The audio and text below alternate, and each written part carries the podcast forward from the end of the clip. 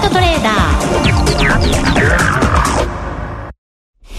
このコーナーはネットトレードをスマートにするオリックス証券の提供でお送りいたします。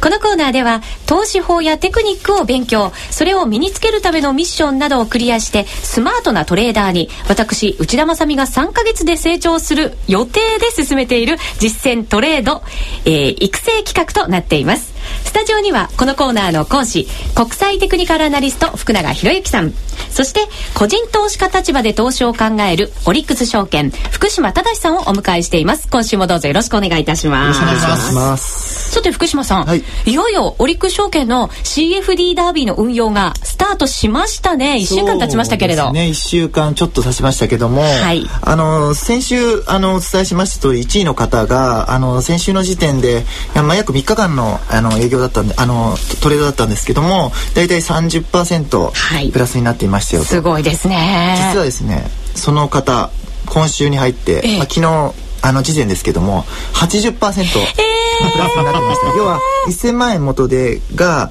あの1800万円になってるような今状況です。追いつけるかな私。いやいやまあ成功ばかりじゃありません、ね、そうですよね、はい、要はその方がやっぱ引き続いて今1位にあそうなんですね。どうですか？あの参加人数だったりとかする反応は。あの参加人数だんだんだんだん増えてきてるんですけども、ええ、あのー、やっぱりですねそのトレードしている銘柄っていうのがあの特にその1位の方なんていうのはやっぱりダウを、まあ、ちょこちょここう短期売買しているのとプラスにですね、はい、やっぱりですねその商品今価格がすごいあの価格というか、まあ、WTA 原油、はい、もう金もすごい上がってるじゃないですか、ええ、あの特にその原油の方をですねずっと持ち続けているような、はあそうなんです、ね、状態なんでその銘柄によってやっぱりトレードの仕方をちゃんと分けているっていうところがありますのでまあやっぱりその子はすごいなと。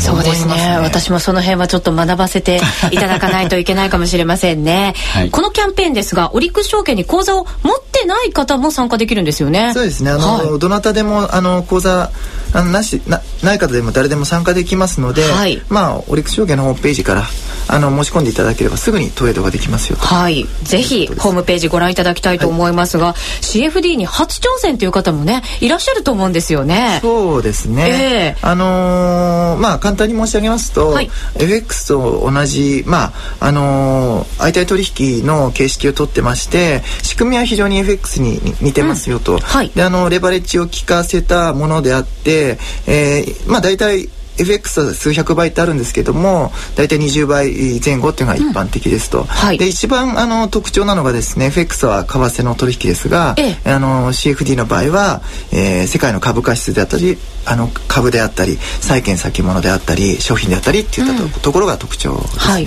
いろんなこうポートフォリオを自分らしくこう考えられるっていうところも一つ利点ですよね。そうですよね。あのそれもですしあと少額でねできるっていうのも、まあ、ポートフォリオを作るのも少額でできるっていうところがやっぱポイントだと思いますね、はい、はい、あの CFD って複雑かななんて私も思ってたんですけれど決して難しくないですよね。そうですね。あまり難しく考えすぎると余計難しく感じちゃうので、なるほどなるほど。な んかダウをやってるんだなって単純に思ってしまえば、うん、もうそれだけかなっていう感じします、ね、はい、えー、さてその私の先週のミッションもですね CFD だったんですね、はい、えそれほど違和感なく私も入れたんじゃないかなと思うんですね、うん、えー、先週のミッションアメリカ企業決算動向に注意してダウまたはナスダックを売買せよという ミッションでございました、はい、イベントがねやっぱり怖かったりするんですよねえこのコーナーのホームページではですね売買についても書き添えましたチャートがすでにアップされていますので、ご覧いただける方はぜひご覧いただきながら、この番組聞いていただけるとばと思います。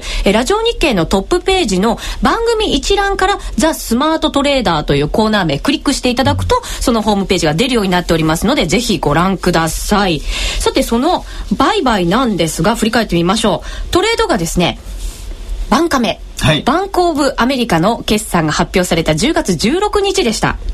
で今回はあのレバージをレッジをかけながらっていうお話も今ありましたけれど 大きなロットでこうこまめに利益を着実に積み上げていこうかなというえそんな作戦を立てたんですね。いい感じだったですね。いい感じ。でしたよね。はい。そうなんです。まずですね、えー、立ち会いがですね2つ注文を入れておいたんです OCO 注文。これ福島さんに以前に教えていただきましたよね、ね、上に行っても下に行っても OK な発注をまず入れておきました、はい、そこでですねえっ、ー、と1万18ドルっていうところに、えっ、ー、と100単位を売りで入れてあったんですね。でそこを下に抜けていきましたのでまずは売りで入ったことになります、はい、はい、で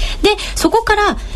えー、1万ドルという大きな節目がありましたので、そこに50単位、その下の9981ドルに50単位とそれぞれ買い戻しをも入れておきました。はい。それを着実に買い戻して、利益は24万円。ゲットいたしました。いいですね、はい、素晴らしいです、ね、ありがとうございます。その後まだ下に行ったんですね、はい、でそろそろ下げ止まるんじゃないかなと思いながらも、はい、まあ逆張りではなく今回は順張りでいこうと思ってましたので まだ売りで入ったんです、はい、はい、で売りで入ったのがですね一応9959ドルでした。50単位を売っています、うん、この時にですね一応ロスカットといたしまして上に9980ドル下の9956ドルにえっ、ー、と、一応、あらかじめ買い戻しを入れて、はい、えー、それが50ずつ買い戻しと、プラス50、新規の買いを立てて、はい、両方とも100ずつ入れてたんですね、発注を。で、ここで、とりあえず私、お風呂に入ろうかなと思いまして、お風呂に入っちゃったんです。そしたら、まんまと上に行ってロスカット。9980ドルでロスカット。50が買い戻しと、一応新規の盾が50ということになりまして、損失が9万円ここで出てます。はい、で、その後ですね、ちょっとこう上に戻りましたので、9999ドル。うん、1万ドル手前で一応決済しました。はい、で、ここで、えっ、ー、と、8万円ちょっとの利益が出てますので、ええ、損失の9万円ほぼ取り返したところで、うん、今日の取引は終了。ただし、はい、ニューヨークの動きを見てますと、オープニングとクロージングのところが結構動きがあるなと思いましたので、はい、とりあえず早朝にもう一回起きて、ニューヨークが終わる時間にもう一回トレードをしてみました。動きが出たところで。はい、えここが、えっ、ー、と、上に行ってましたから、1万10ドルで100単位買いました。その後、えっ、ー、と、1万19ドルで決済をしまして、8万円またここでゲットして、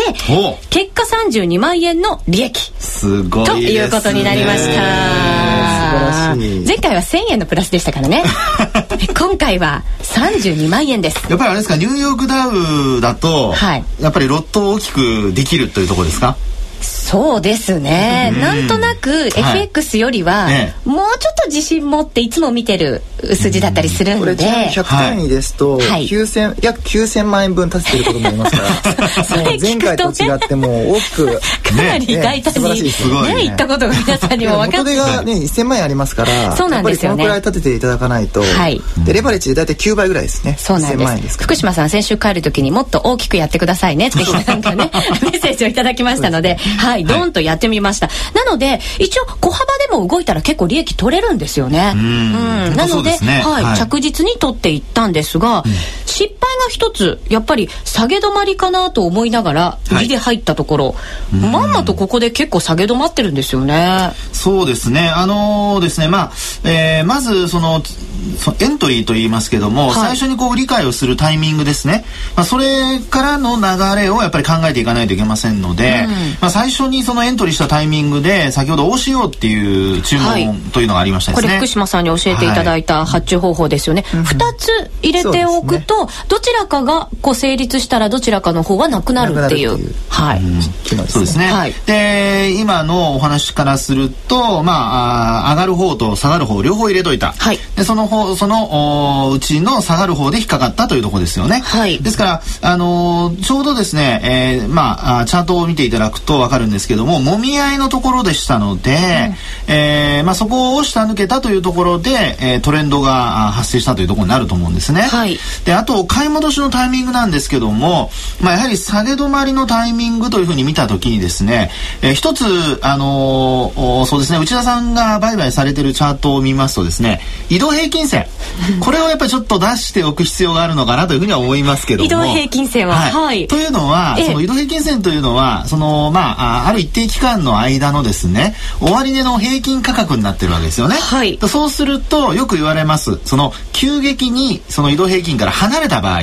そうすると、まあ、例えば、えー、下の方に広がった場合、あるいは上の方に広がった場合ですね。で、下の方に広がった場合、先ほどの内田さんの話のように、短期でこれ利益が出たわけですよね。はい。となると、みんなやっぱ買い戻しに入るわけですね。うんうん、短期のトレトレードをしている人たちは。はい。となると、一旦リバウンドが出てくるということなので、まあ、あ一つには、えー、そういった帰りを見ること。で、あの、銘柄によっても違うんですけども、まあ、例えば日足で見た時ですね、まあ、例えば日経平均だとか、あるいはこのダウだとかで見た場合に、やっぱり10%を超えてくるような帰りになると、うん、えー、ちょっと黄色信号かなというところですね。はい、で、あともう一つはですね、これあの、MacD というチャートがあるんですけども、はい、MACD なんかで、えー、こう見た場合にですね、えー、この MacD とシグナルという日本線があるんですが、まあ、これがそのクロスして、えー、価格が、えー、まあ、反転しますよというようなシグナルが出てくるんですよね。はい、ですから、まあ、そういうその日本線のまあ、向きが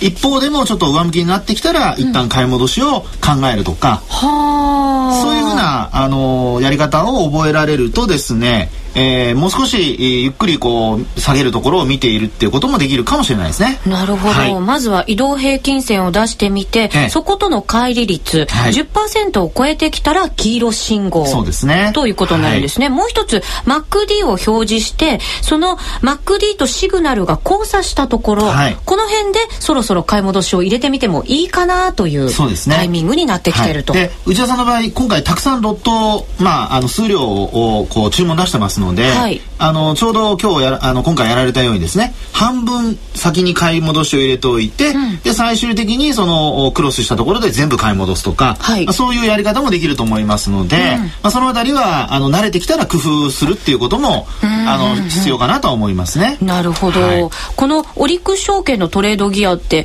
チャート機能が結構充実してるんですよね福島さん。そうですね。今まあちょっとスタジオでたまたま、あのチャート出してますけども、あの移動平均線はももちろん何本でも引けますしそれから今福永さんおっしゃった MacD と例えば他のあのオシレーター系のものも一緒に重ねたりとにかくあのいくつも重ねて自分なりのこう、まあ、あったあのテクニカル分析とかしやすい、うんうん、あのあのトレードツールになってますので、はい、まあ、ここはお客様からもかなり好評いただいてますね。この辺もやっぱり実際にいじってみて自分に合うものをしっかり確立していくってことは重要になりますね。これ移動平均線ですけれど、はい、何分と何分と何分ぐらいを今あの、はい、表示してるのは10分足なんですけれど、ね、例えばこれで見ると何分足を出せばいいんですか、はい、この場合ですね、はい、あのまあ分となると、どうしても皆さん頭の中がこうちょっとこんがらがると思いますので、はい、例えばローソク足1本というふうに考えて、うん、あの単純に例えば5日なら5日移動平均線って言いますよね、はい、ですので5本。5本、はい、あと25本75本というふうに、えー、してですね、うん、えー、日というのを本というふうに本数に置き換えてやっていただければもう何分足でも全く問題なく線が引けるということになると思います。はい。わ、はい、かりました。それを踏まえて来週頑張らないといけませんね。そうですね。はい、はい、まずは福島さんにえー、評価をいただこうと思うんですよね。丸三角×で毎週いただいておりますが。今日はね。これね、自分でもやっぱり褒めてあげたいぐらいなんですけどね。はい。えっ、とね、10ポイントとして、はい、あの、エントリーのところで、もみ合って、ていたところに対して、まあ、お塩で2つ、うん、刺し根入れてたと、はい、であとそこはすごい非常に二重丸なんですよであのー、まあその後決済するときに、まあ、2つに分けて刺し値入れてましたよと、はい、まあ、それも OK だと思います、はい、でその後にですねあのちょっと下にはいかず上に行くだろうと思いつつも、あのー、売ってしまったところっていうのが少しちょっともったいなかったかなと。ただその後にですねまたあのー、OC をかけて損失9万円出てますけど、はい、それは損切りなんで問題ないと思います、はい、でそういった意味ではですねあのー、二重丸に近い今回丸かなと。おおありがとうございます。そうですね。ちょっと余計なトレードが入っちゃったってことでしょうか。欲深かったということにちなみにあの32万円今回利益上げてますけども、はい、あの100単位でやってますよね、はい、まあ、通常あの、まあ、投資家の皆様こんなに大きなお金多分使えないと思いますのでで、ね、おそらく1単位90万円分ぐらいの取引になると実はこれ3200円の、まあ、利益に、まあ、なってしまう形なんで、はい、まあそうですね。とはいえあの32万円というかまあ利益上げてますから、はい、えそこのところはすごいなと思います。ありがとうございます。はい、さてそれでは今日もミッションいきますか。はい、スマートトレーダーへの道今週のミッションは？はい。えー、原油または金などの、えー、商品相場で勝負せよ。勝負せよ。原油金ですか。いやあの商品来ましたね。今話題ですよね。話題ですよね。でもこれ結構高いところに来てますよ。そうですね。ね。まあ先ほど言ったように CFD ダービーで1位の方も原油をもう持ち続けてると思うずっとで8バレル84ぐらい、はい、ぐらい来ましたよ、はい、で金もずっと先週からね歴史的な高値を更新したり、はい、まあ、ちょっと今ね揉み合ってますけども。なんで話題のそうですね。これはですねやはり今の位置がどの水準にあるかっていうのをしっかり捉えて、はい、そこからの方向を探るっていうふうな考え方にしていかないとまあ短期でやるんでしたらねそういう考え方をしていかないとえー、ね、逆に向かうと大きく動いちゃうかもしれませんね。そうですよね。はい、あと為替なんかの動きもやっぱりこれ注目になりますね。うん、そうですね。相関性があったりしますからね。はい、ユーロとね、えー、えー、原油価格の関係なんかよく言われますからね。はい。はい、アドバイスありがとうございます。逆にデイトレじゃなくても、えーあの1日2日置くようなトレードのやり方でもいいのかなっていうふうに思いますので、ね、今回それにチャレンジしてみようかな。いろいろやり方、またまた利益がぐっと上がるということに。いやいやいや、ね、それはうちちゃんとあのロスカットしないといけませんよ。ロスカットですよね。はい、八丁とロスカットやっぱり基本的ですからね。はいはい、わかりました。さてコーナー冒頭でも紹介しました CFD ダービーなんですが、オリック証券では秋のキャンペーンも実施してますよね。そうですね。はい、あの今言った CFD ダービーももちろんなんですけども、えっ、ー、とその他にあの CFD の初心者の方ならあのー、多分欲しいだろうっていう思う本が実はあるんですけども、はい、こちらはあのー口座をお持ちでない方でも誰でも申し込みさえしていただければ、あのー、お渡しできるものなので私これ福島さんにもらいましたよね、はい、あのこのトレードやる前に3回読みました。はい。素晴らしい。はい。それで成功したと言っても過言ではない。さすがですね、ぜひこれね応募いただきたいですね。はい。ぜひオリックス証券のホームページをご覧いただければと思います、えー、福島さんそして福永さんありがとうございました。ありがとうございました。このコーナーはネットトレードをスマートにするオリックス証券の提供でお送りしました。この後はオリックス証券からのお知らせです。CFD ならオリックス証券。今注目の先金決済取引 CFD ってご存知ですか？世界の株や株価指数、商品、債券、ETF などに投資することができるデリバティブ取引で CFD ならあなたのニーズに合った投資対象をきっと見つけることができます。まさにグローバル投資の決定版。CFD は証拠金取引なのでレバレッジを使って資金を有効活用でき買いからだけでなく売りからでも取引チャンス。オリックス証券のオリックス CFD なら高機能トレードツールトレードギアで発注スピードよしチャート機能抜群と快適にお取引いただけます。またトレードギアなら FX も取引できるため画期的。